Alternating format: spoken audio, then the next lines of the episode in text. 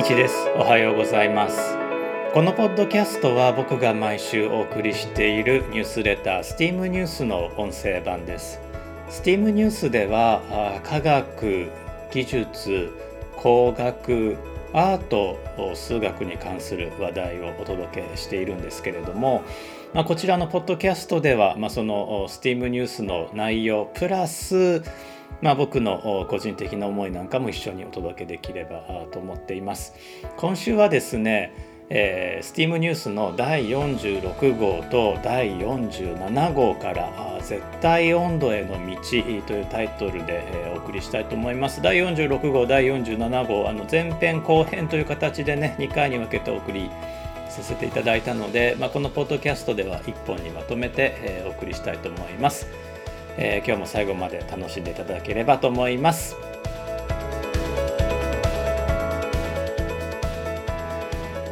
え本題に入る前に、え前回お送りした複雑さの中の秩序というテーマのニュースレターポッドキャストに対してコメントいただきましたので、えそれについてあのまずお答えをねしておこうと思っています。ま読者の方から STEAM ニュースの読者の方から、ま、複雑さの中の秩序というタイトルのレターの中でえー、気象の予測というのがまあ大変難しいという話をさせていただいたんですね。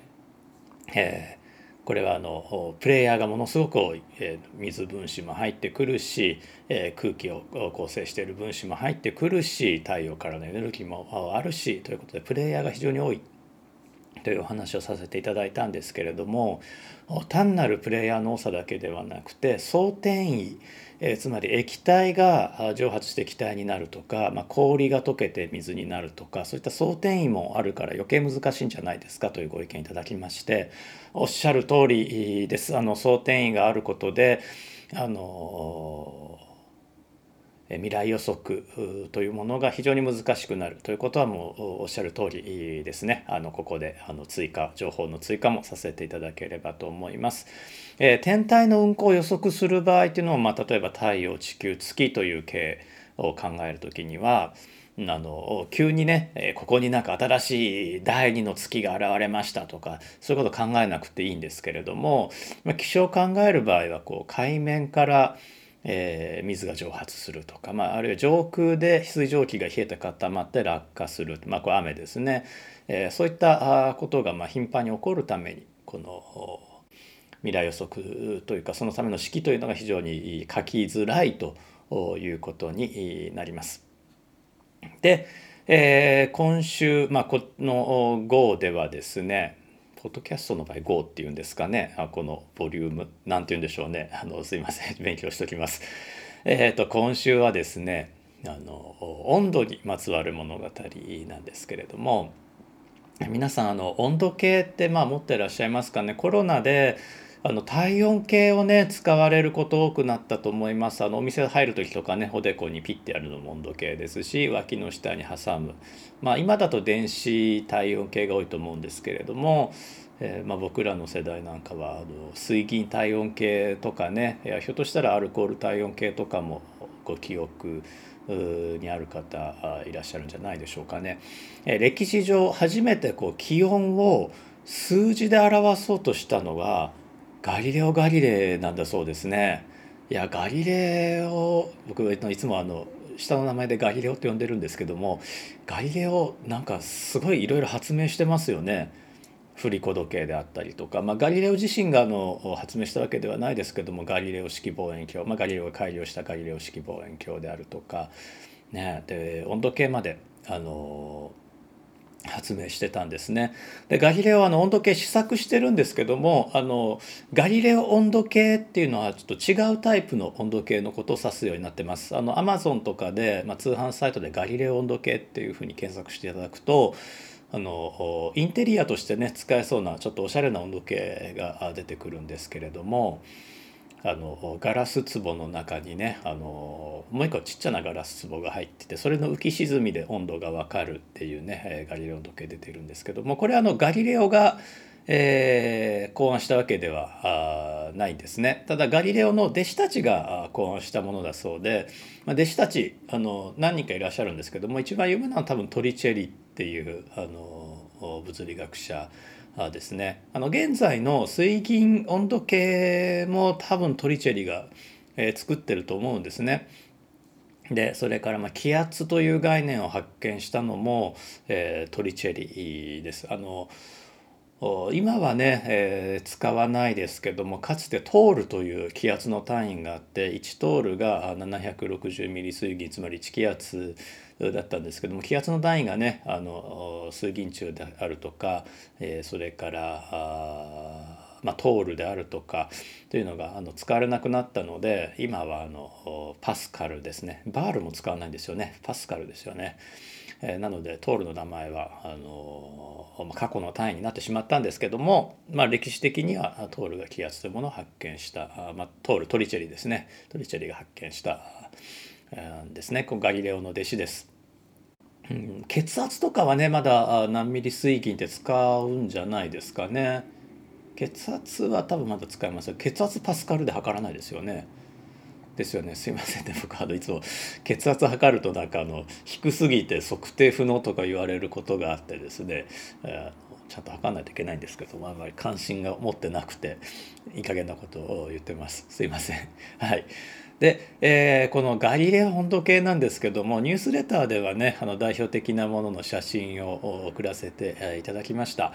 あのポッドキャストで聞いてくださってる方もしご存じなければ想像していただきたいんですけれどもこのガラス瓶の中あのガラス壺の中これあの口がねわずかに開いています。あの空気がね、え、出入りするようになってるんですけれども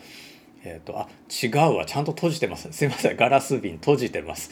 あの閉じてます。あれ本当はねあの口が開いてたらねあの狂っちゃうのであの閉じてるんです。で、えー、その中にあの液体まあおそらく水ですね。ひょっとしたらあの凍らないようにあの若干あの混ぜ物がしてあるとかもしれないんですけども、まあ、エチレングリコール入れたりとかはねちょっと安全面考えてしてないような気がするんですけどもこれあのちょっと商品ページとか見てもね書いてなかったのは多分水じゃないかなと思うんですけどもガラス壺にこれ水が入っていてガラス壺はもう完全にあの口を閉じています。でその水のチャプンチャプンいってる中にさらにこうプカプカ浮くね、えー、ガラスの小玉が入ってるんですね。でそのガラスの小玉も中には液体が入ってまあおおそらくは着色した水が入っていてえー、そのガラスの小玉が重さが少しずつ変えてあるんですよ。で気温によってその例えば赤い小玉は浮いていて青い小玉は沈んでいてとかね、えー、いうことがあってその、えー、小玉に書いてあるメモリを読むと今何度がし何度だから、えーとえー、26があ、どっちだろうな。26がえー、と沈んでてあ上に行ってて28が沈んでるとかあ、まあ、そういうのを見るとあ今26と28の間だなみたいなことがね、えー、分かるんですけれども逆だったかもしれません。あのニュースレター、えー、には詳しく書いてありますけれどもあのそんなねあのガリレオ温度計、まあ、ガリレオが発明したわけじゃないけどもガリレオ温度計というのがあります。これはですね気温が高くなると中の液体もおそらく水が少し膨らむという現象を利用しています。液体が少し膨らむということは逆に考えると、まあ、1リットルあたり単位体積あたりの重さが少し減るんですね。密度が少し小さくなる。軽くなる。1リットルあたりですね。軽くなる。瓶の中の壺の中のえーと、お水の量は変わらないんだけれども、えー、気温が少し上昇する水温が少し上昇すると体積が少し膨らむ。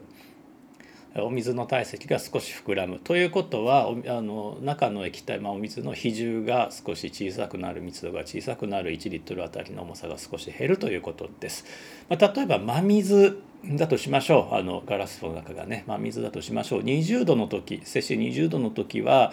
1リットルあたり 998g の重さを持ちます。えー20度の時は1リットルあたり 998g なんですね。1キロより少し軽いですね。これは30度の時は、えー、さらに軽くなって1リットルあたり 996g の重さになります。これねあの水分子の間隔が少し広がるせいで、えー、1リットルあたりの重さが軽くなるんですね。でここに、まあ、体積 10cc のボールがあるとします。あの 1cc っていうのはねあの本来はあの SI あの国際標準単位系、えー、インターナショナルシステムではあの使わない単位なんですけども、まあ、便宜上1000分の1リットル 1cc というふうに呼ばせていただいて cc はねキュービックセンチメートルなんですけどもそうすると 10cc はまあ100分の1リットルになりますからあまあ、えーお水をねその 10cc のボールを沈めたらお水が 10cc かさ増しすると。で、えー、もしこのボールの重さを 9.97g に設計したとしましょう。そうするとこれは浮くかどうかなんですけどもこのボールは 10cc 分の水をね押し出そうとするので ごめんなさいあのもし水温が20度だと 9.98g 分の水を押し出そうとするんですね。ところがボールが 9.97g なので、まあ、それよりも水の方が重いのでボールは浮きます。で一方水温が30度であればボールが押し出した水の重さというのは 9.96g なのでボールの方が重いのでボールが沈んでいくんですね。えー、つまりこの 9.97g のボールは水の中にね入れた時に、えー、もし水温が20度であれば、えー、浮きます水温が30度であれば沈みます。ということはこれ温度計に使えるわけですね。えー、重さを少しずつ変えたボールを水の中に入れておくとその日の水温つまり気温に応じてボールの浮き沈みが変化すると。これによって、まあ、ボールに目印をつけておくと気温が読み取れる、まあ、これがね市販されているガリレオ温度計の原理でした。ガリレオ温度計はボールの重さとボールが押し出した水の重さとを比べてボールの方が軽ければ浮いてボールの方が重ければ沈むという原理を使ったものでした、えー、この原理はですねあのこれはガリレオが発見したわけではなくて、えー、アルキメデスの原理というふうに、え呼ばれています、まあ、アルキメデスが発見したあまあ、おそらく正しいことだと思うんですけれどもアルキメデスが発見したとされている原理です。あのアルキメデスの原理ねあのおそらく、まあ、このポッドキャストを聞いてくださってる方よくご存知だと思うんですけれども、まあ、ちょっとおさらいをねさせていただくと、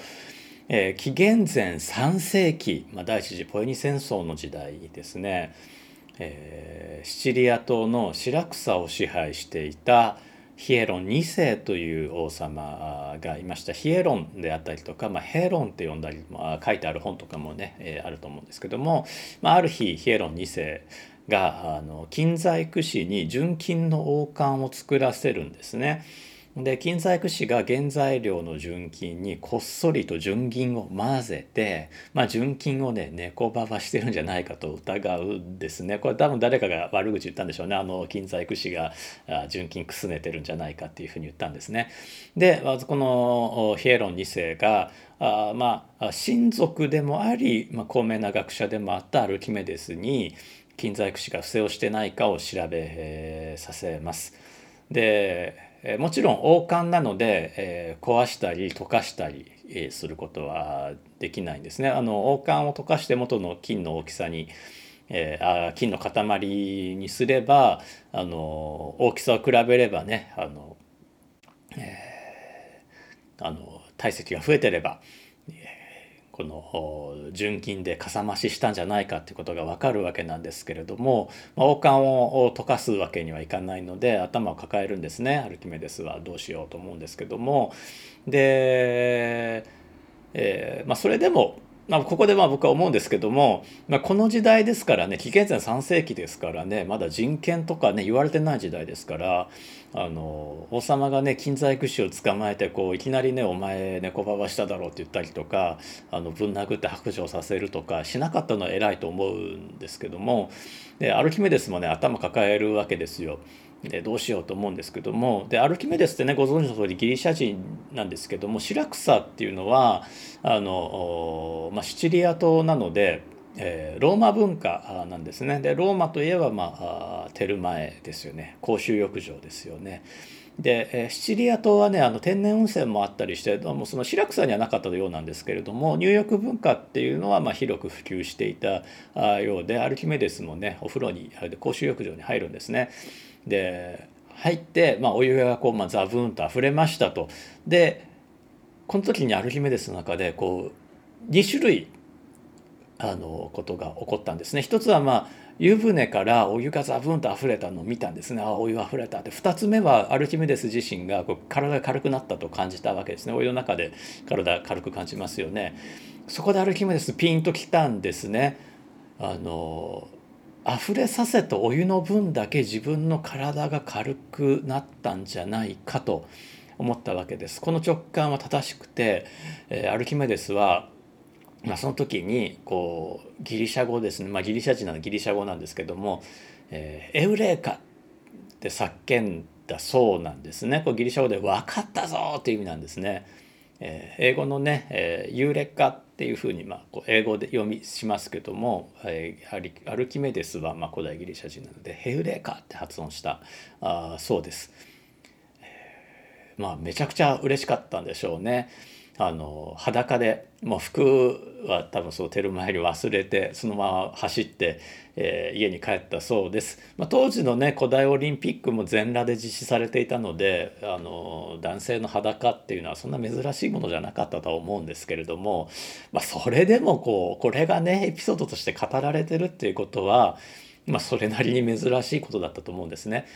でえーまあ、元の話に戻りますと純金っていうのは 1cc あたり 19.3g です重いですね。えー、ということはまあ純金1キロで作った王冠1キロの王冠って結構重いですよ。でこの王冠の体積 51.8cc になるんですね。意外と小さいですよね。えー、まあ金はねあの薄く伸ばせますからね。えー、50cc っていうのはあの大さじ3小さじ1なんですね。まあ、だから意外と 51.8cc の王冠っていうのは、まあ、大さじ3小さじ1金が大さじ3小さじ1分って、まあ、意外と小さいなって感じなんですけども一方純銀の方ですねシルバーの方は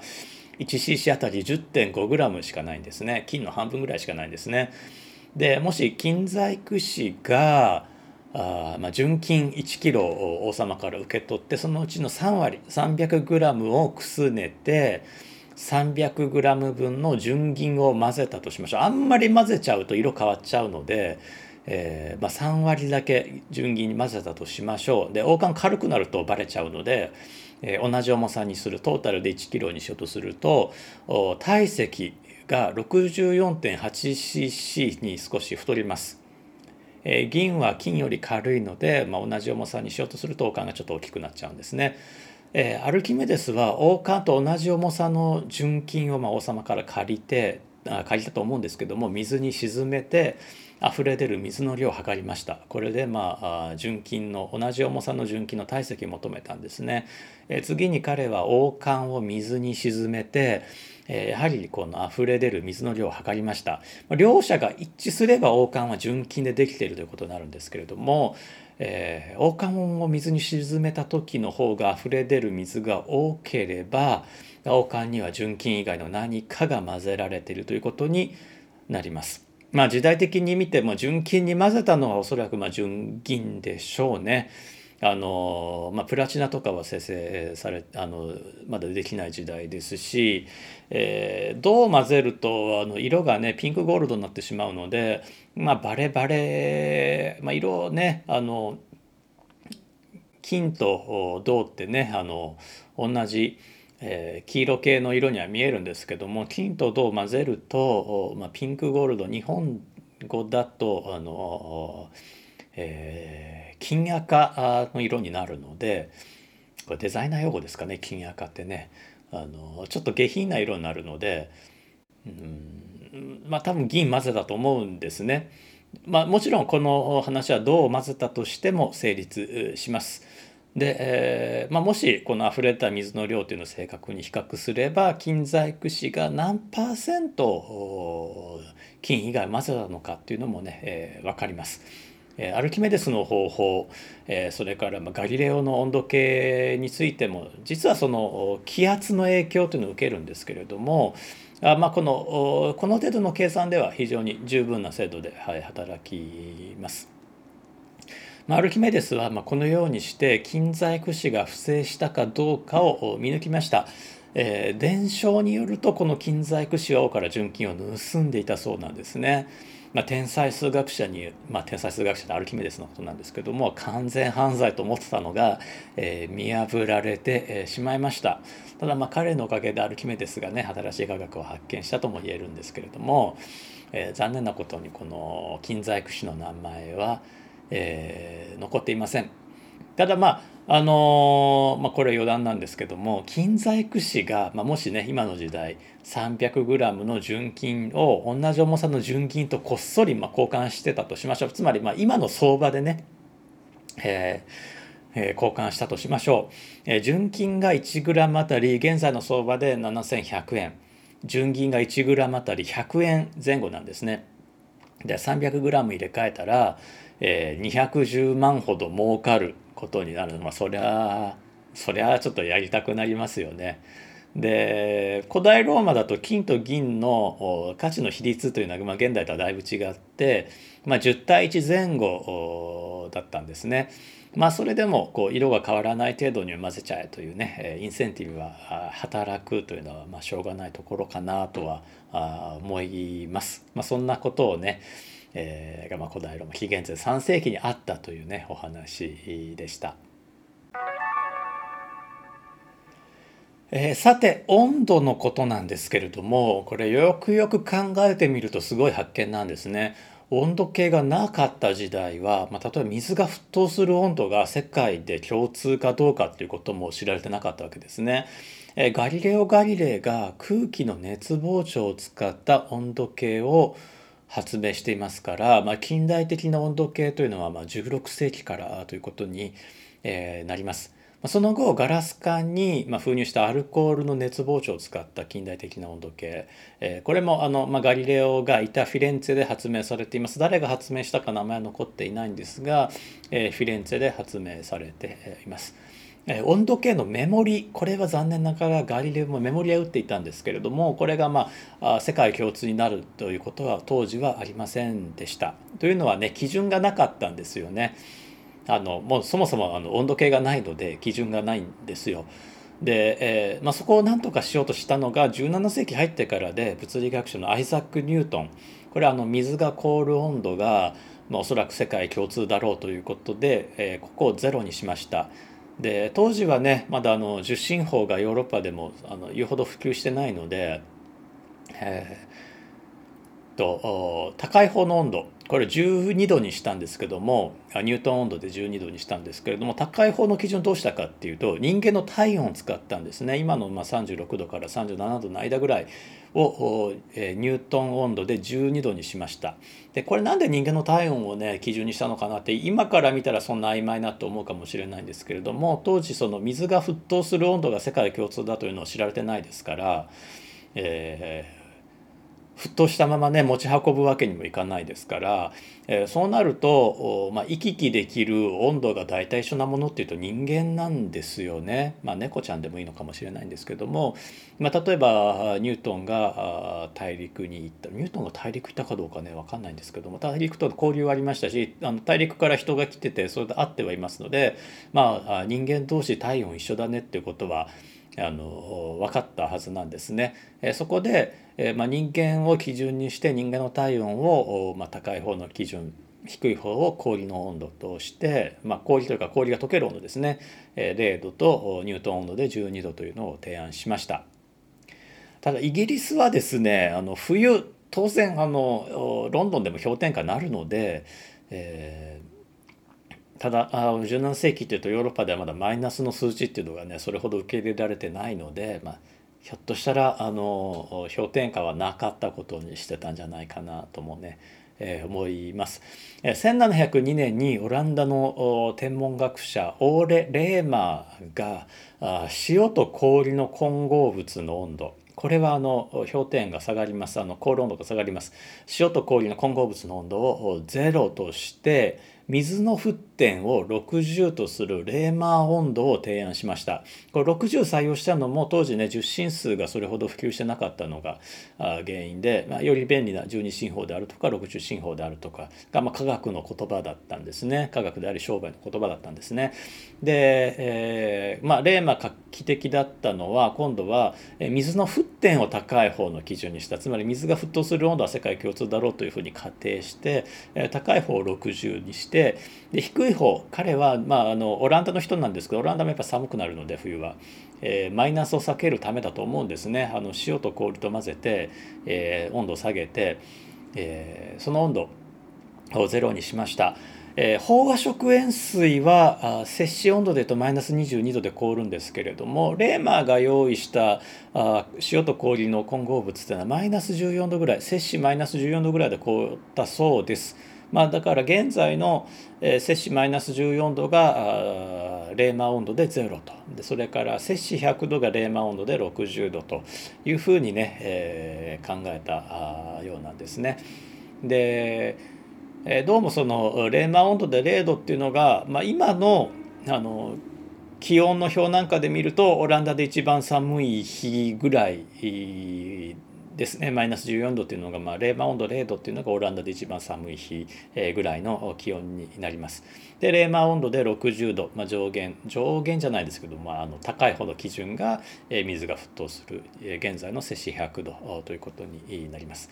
で、えー、その後ですねこれちょっと不可解なことが起こるんですけども1708年に、まあ、オランダにいたドイツ人技術者のガブリエル・ファーレンハイトこれはもう皆さん名前もねきっとねご存知だと思うんですけどファーレンハイトがレーマーの温度計を改良して現在まで使われているファーレンハイト温度計を作りましたファーレンハイト温度目盛りですね、えー、日本語ではカッシというふうに、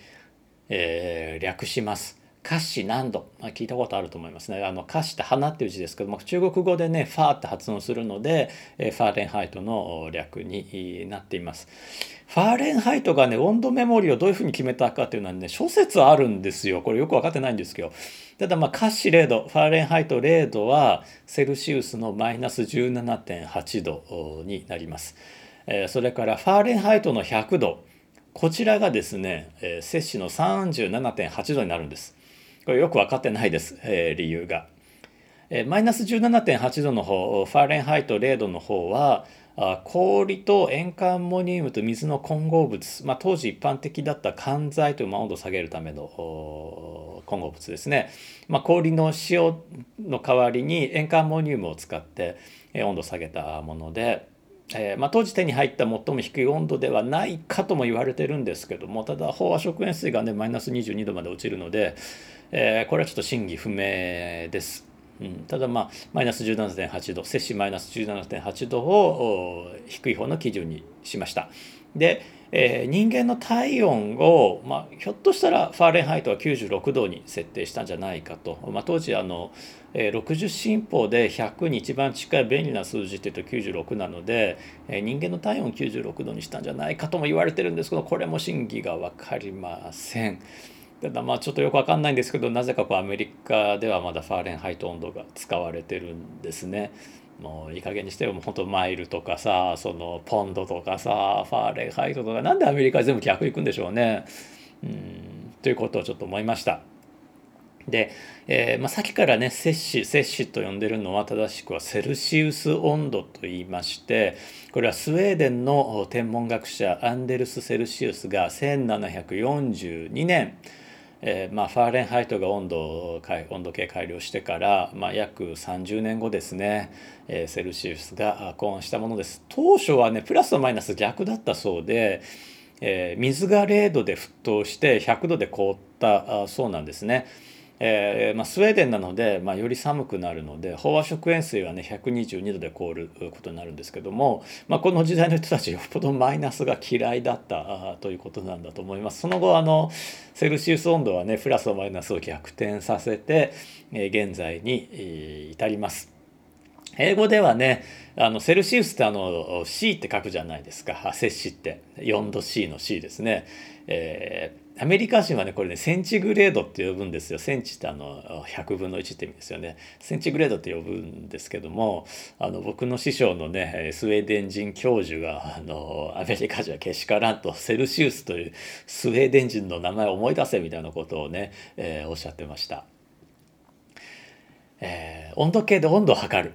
これはあの、まあ、ファーレンハイトだろうとレーマーだろうとニュートンだろうとガリレオだろうとそれからセルシウスだろうと、まあ、何で測ろうと温度計測るあ温度計で温度を測るというの行為はね同じことなんですけれどもえ本当は何を測ってるのかということはこれは実は難しい問題なんですね。例えば、まあ、電気ストーブに温度計近づけるとどんどんぐんぐん上昇するんですけれどもじゃあ電気ストーブの温度って何何なのとか、えー、ねあの接してるわけじゃないじゃないですかそれからま放射温度計っていうねお店に入る時におでこをピッてやるとこう非接触どんどん測れるんですけどもこれ何の温度測ってるのっていうね、えことがあるかと思うんですけれどもこれはですね、まあ、色温度というね物理量の方がま近い概念だったりするんですね。そこら辺のね話、まあ、温度とは何かそれから、えー、温度って高い方はね無限にあるんですけども低い方は加減があるんですねこれ絶対0度っていうもう加減があるんですけれどもその絶対温度って何だという話をねこの後続けていきたいと思います。さて、えー、番組後半はですね、えー、この絶対温度への道ということで、まあ、いよいよね、えー、確信に迫っていきたいと思います。えセルシウス温度、まあ、つまり我々が知っている普通の温度で0度の氷と0度の水どちらが冷たいと思いますか？もちろんねあの同じ0度なので温度は一緒なんですけれどもどっちが冷たく感じるかっていうと氷の方がより、え、多く熱を奪うんですね。ということで温度と熱は区別して考えないといけないということがね、えー、よくわかると思います、えー、氷が奪った熱は氷の中に潜んでいくように見えるのでで、えー、1750年のスコットランドの科学者ジョゼフ・ブラックによって鮮熱と名付けられました。鮮熱あの潜む熱ですね。潜水艦の線に熱ですね。この当時熱とは何かという議論はね当然あったんですけれどもえー、ブラックはあの実証されたもの以外を論じないという、まあ、潔い態度を貫いたおかげでですね、えー、熱とは何かについてはまあ、あまり多くは語りませんでした。ただまあ彼の鮮熱の発見というのがこれから述べる熱素説という学説を強く後押ししたんですね。えー、物体の温度が変化するのは熱というものが出入りするからだという考え方は、えー、古くからありました。あブラックの鮮熱の発見はその熱が潜るから温度が変わらないということをね暗示したんです。潜るというのはの、えー、隠れるという意味ですね。潜水艦のように、えー、水面下に隠れるからあ0度の氷っていうのがあの熱を吸い取っても隠していて0度の水に変わっていくのでその間は熱が見えないところにいるんだということですね0度の水は熱を吸い取ると温度が上がっていきます。古代ギリシャでは火空気水土を四大元素としていたんですがこれは古代ギリシャ人たちが火を物質と捉えていたことを意味します。で火は熱と同一視されていましたから熱が物質であるという考え方は受け入れられやすかった土壌がねあったと言えると思います。まあ、実際ブラックが活躍した18世紀には、えー、熱は目に見えず重さもない物体熱素だと考えられるようになっていました。ただですね、まあ、16世紀17世紀の人ガリレオ・ガリレイは熱を火の粒子の運動と考えていたためにネッ素という物体があるという考え方とは一線を画していたんですね。ただこの考えは19世紀まで受け入れられませんでした。現在では熱素説は否定されていてそのガリレオが考えた運動説の方が実態に近いんですけれども、まあ、当時ねこれを見た人はいなかったわけですから、まあ、間違った方向に進んじゃっても仕方なかったとは言えると思います。この時代ね熱と温度が違う物理現象というのがまあ徐々に理解されていきましたこのブラック以降徐々に理解が深まっていった時代ですね。では熱素と温度の関係はどんなものだったのか。え物体に熱素が染み込んでいくと温度を上昇される、え温度を上昇させるかあるいは氷が水になる時のような、まあ、装填位が、えー、ある場合は鮮熱のあて、えー、潜り込むかあの2通りがあるということに、まあ、されたんですね。えー、物体に熱素が染み込んでいくと、まあ、物体の温度が上がるか氷が水になる時のようなあ鮮熱となって、えー、潜り込むか。必ずね氷が水になるわけじゃないんです。あのある程度までは溜め込むので氷のままなんですけどもだからあの氷ってね火で炙っていってもしばらく氷のままなんですよ。これ氷の温度が上がってるわけじゃなくて、えー、氷の中に、まあ、当時の人の考え方としては熱素を溜め込んでる状態というふうにね、えー、考えたわけですね。で、えこの物体に染み込ませた熱素の量と温度の間には、まあ、相点がない場合ですね、えー、比例関係があるとされました、まあ、例えば金属の塊鉄の塊とかあるいは水に蒸発する前ですね沸騰する前であれば、えー、熱素を投入すればその分温度が上がるというふうに考えられたんですね当時。でその比例係数を熱容量または比熱というふうに呼んだんですけどもこれは現在でも使われている概念です。近似的に使われている概念です。比熱、えー、水の比熱がだいたい1になるようにというので、えー、カロリーという単位が考えられたりとかあしてますけれどもこれだけの熱を加えたらこれだけの温度が上がりますよというのが比熱あるいは熱容量ですね体積にもよるので熱容量という言い方もします。18世紀フランスの科学者アントワーヌ・ラボアジェは熱心に熱素を研究してそれまでの研究の混乱を整理して熱素に新たにカロリックという名前を与えました、まあ、それまでの熱素はねフロギストンと呼ばれてたんですけども、まあ、ラボアジェはカロリックという名前を与えて概念を整理したんですね。えー、当時知られていた元素のリスト、まあ、水素とかあ金とか銀とか鉄とかですねそういう当時の知られてたリスト、まあ、酸素はあの当時ギリギリまだ知られてなかったかな、えー、カロリックというね、えー、元素を追加しました。これ後で間違いだと分かるんですけども、まあ、ラボアジェはまあカロリックという元素があるといろんな化学現象をあの説明できるというふうに考えました。え、ラボアジェはまたあのフランス人数学者のラプラスと共同で、え、熱量保存則カロリックの量保存則というね法則も提唱しました。えカロリックっていうのが、まあ、どっかでこうポーンと生まれるわけでもなくどっかでヒュッて消えるわけでもなく物体の間を流れていくだけだとした説です。この保存則というのはね、まあ、当時エネルギー保存則であるとか運動量保存則であるとかっていうのが、まあ、徐々に見つかってきた時代で現在でもね保存則というのは物理学の中ではいろいろ形を変えて、えー、あの表現される法則なので、まあ、その発想としてはねいかにもまあラプラスらしいというかあ美しい法則をねあの見つけたというふうに、えー、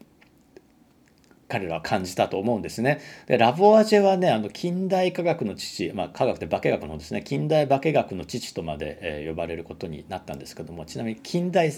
科学サイエンスの方の父はガリレオ・ガリレイですけども、まあ、近代化学の父と呼ばれることになったラボアジェなんですけどもなんと、えー、生まれた時が悪かったんでしょうねフランス革命中の革命裁判によって死刑宣告が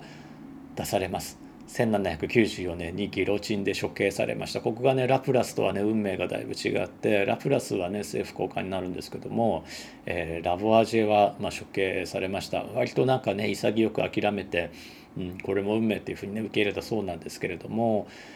あのー、非常にねあの偉大な科学者を失ってしまった。ですねこのフランス革命によって、まあ、近代国家っていうのが成立できたのでフランス革命がね全然その無意味だったとかも全然言わないですけどむしろ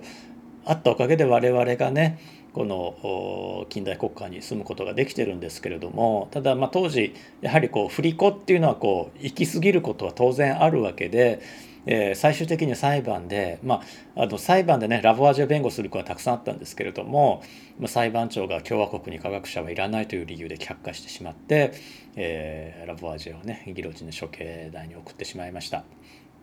はいで、えー、この熱量保存則カロリックの量保存則によると、まあ、例えば氷が水になる時は氷よりも水の方が熱容量が大きいために、氷が周辺の物体からカロリックを吸い上げるということになるんですね。当時の説ではですね1806年にフランスの、えー、ジョセフ・ルイ・ゲイ・リュサックこれまあゲイ・リュサックっていうね呼び方をするんですけれどもえー、カロリックが正しいかどうかを確かめる実験をしましたでその結果はですね意外にも、えー、カロリックがの存在カロリックがあるよっていうアイディアに対してそれひいては熱量保存則この当時の熱量保存則でカロリックの存在に依存してますからその両方に対して否定的な結果が出たんですね。えー、熱量保存則というのは間違いではあったんですけども、まあ、後にね熱力学第一法則という重要な法則のもとになっていきます。これあの間違いではあったけれども偉大な一歩ではあったんですね。えー、当時ねまだイギリス植民地下であったアメリカの科学者で科学者でなおかつ面白いのは料理研究家でもあったベンジャミン・トンプソンという方がいらっしゃってこの人がねこう金属を削る時にあ熱が無尽蔵に発生することを発見するんですね。まあ、知られてたんですけどそれ詳しく研究したんですね。えー、金属削るって何かというと当時はね大砲の砲身削るのがまあ、えー、よく行われていてその時に熱がま無限に出てくると。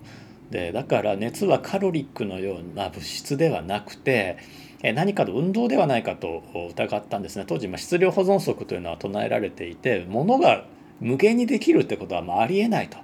ということは熱っていうのはもし物だとすると物が無限に生まれてくるはず出てくることになっちゃうからそれはありえない。ということは熱は運動じゃないかっていうふうにねトンプソンは改めて、まあ、ガリレオ説を、まあ、ガリレオ説をね知ってたか知らないか分かんないんですけども、えー、言い出しましてもおそらく再発見でしょう。えー、それからまあイギリスの科学者でハンフリー・デイビーという方これも有名な方なんですけど2個の氷をこすり合わせて熱が発生することを示したんですこれカロリック説鮮やかにね、えー、否定したんですね氷の中からカロリックで出てきたじゃないかっていうね熱出てきたじゃないかっていうね、えー、ことをね言ったんですね。でこの最初のねこの金属削って熱が出てくることを発見したベンジャミン・トンプソンという方は、え、ドイツからランフォード伯爵というね貴族の称号を受けていたために教科書なんかではランフォードっていうふうに名前がついていることがランフォードと呼ばれていることが多いです。そのね、えランフォード、まあ、トンプソンさんなんですけども面白い研究もいっぱいしててアップルパイの中身はなぜた、えー、食べたらやけどするほど熱くなるのかについてね熱心に研究をしてたりほらあのアップルパイマクドナルドのアップルパイってめちゃくちゃ熱いじゃないですかあれなんで熱くなるんだろうってね研究したりとか、えー、それから世界の飢餓を解決するためにランフォードスープというスープを発明したりもしてます。これね大麦それからエンドウ豆じゃがいも野菜のスープなんですね。これあのとろっとして結構熱々のねスープなんですけどもこれあの非常に安く手に入る、えー、穀物それから植物だけで栄養があってカロリーもあって、まあ、カロリックじゃないですよ。カロリーの方ですね。あの熱量人間が食べる方の栄養学の方の、えー、熱量があって、えー、まあの上を救うんじゃないかということで。まあ、あ当時ねじゃがいもとかはねこれまあ南米原産でただ寒いところでも育つから、まあ、ヨーロッパなんかでね救世主みたいになって、まあ、日本でいうとさつまいもあの北あ北って九州北部で辛いもですねあの、まあ、救世主になったようなものなんですけどもまあ、それを使ったスープですね。あとエンドウ豆入れてるのもエンドウ豆と大麦も入れてるのも、えー、面白いですね。まあ、じゃがいもと大麦で、えーまあ、どっちかが不足してもなんかバランス取れるようにバラあの不足って収穫が悪くなってもスープ作れるようにという配慮なんでしょうね。日本でいうと何ですかね。あの大根飯。大根はちょっと違うな。さつまいもご飯。ご飯とさつまいもと混ぜたようなものですかねそれにまあ大豆なんか混ぜるとこれに近いでそれをおかゆにするとこれに近いものになるかもしれないですね。で話を戻してえー、熱というのは伝わり方、まあ、ひょっとしたらね中学校の教科書に書いてあったかもしれなくてあの思い出された方いらっしゃるかもしれないんですけれども、えー、電動対流放射の3通りの方法が、えー、あります。えー、電動はま物体から物体熱が流れていくことで、まカロリック説に従うと物体内をカロリックが移動していくことになります。まあ、あちあちの鉄とそれから冷たい鉄とガチャンコでくっつけると熱い鉄から冷たい鉄にま熱が流れていくのでこれ電動っていうふうに言います。これねカロリック説に従うと物体内のカロリックがま流れ出ていっていると。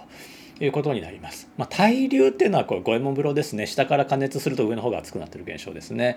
でこれあの実際には電動も起こってます水冷たい水と熱い水が接してるのでそこで熱が移るということと熱い水あのガリレオ式温度計でお伝えした通り熱い水というのは軽くなってますから上に上っていくので、まあ、熱が流れたように見えると実際にはこう熱い水が移動してるんだけども熱が移動したように見えるというのはこれ対流ですね。で最後の放射これも電気ストーブですねこれこれ長い間科学者を悩ませた現象なんです。えー、電気ストーブ触ってないの、まあ、触ったらもう大やけどですけども触ってないのに熱く感じるでこれ熱放射っていう現象なんですけども、カロリック説を支持していた科学者たちはこれカロリックがね宙を飛んでるんじゃないかというふうに、え、想像してたわけです。1800年イギリスの天文学者兼音楽家。今度音楽家来ましたね、ハーシェルウィリアム・ハーシェルという方が、太陽光が熱を持ってくること。太陽を浴びてるとまあ暑いですよね。日焼けもしますよね。でなおかつ太陽光に含まれる赤外線が最も多く熱を持っていることを発見してこれプリズムで分解してね発見したんですけども熱放射と光は同じものではないかとあの疑ったんですね。当時まだその赤外線を見るカメラとかないですから見えない光なんですけれどもこの、えー、熱を運ぶ光があるんじゃないか見えない光があるんじゃないかということを疑いました。これはこれでね新たな問題を引き起こしたんですね熱は光と同じく真空中を伝わるということになるわけです太陽から来るんですから真空中を通ってくるわけですよ。でもし熱がカロリックならカロリック粒子が真空中走るから矛盾しないんですけどもあのまあ、トンプソン、えー、ランフォード教が言う通りあるいはその、えー、あのえトンプソンじゃなくてハンフリー・デイビーが言う通りカロリックなんてものはないとすると真空中何がやってくるんだ何が飛んできてるんだこれは光と同じことで何が飛んできてるんだということになるわけですね。で、えー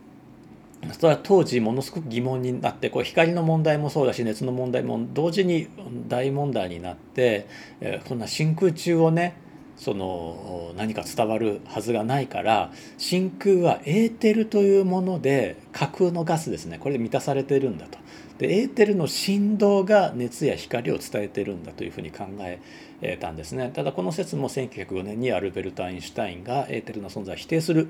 まあ、アルベルト・アインシュタイン以前にそのマイケルソン・モーレーという方の実験によってエーテルってまああったとしても検出できないし本当にあるのみたいなことは言われていてアルベルト・アインシュタインがまあそもそもエーテルなんてないということをね